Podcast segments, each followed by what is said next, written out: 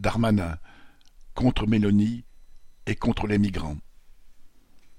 Après les propos de Jordan Bardella, président du RN, accusant le ministre de l'Intérieur et ses contrôles dérisoires à la frontière italienne d'être le ministre de l'immigration massive, Gérald Darmanin a réagi, renvoyant la faute à Giorgia Meloni.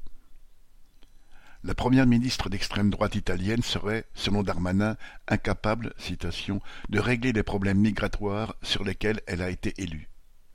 La flèche visait aussi Marine Le Pen, à qui Darmanin promet le même échec que Mélanie.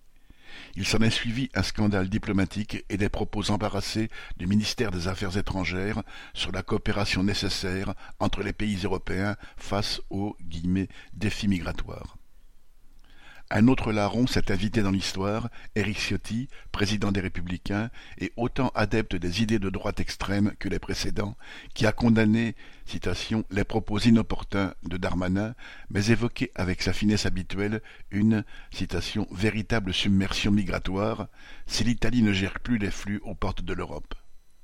D'ici les prochaines élections, on peut s'attendre à patauger dans ce marécage anti-migrants, anti-étrangers et anti-pauvres, de la part de politiciens qui veulent jouer sur la peur pour mieux défendre le pouvoir des puissants.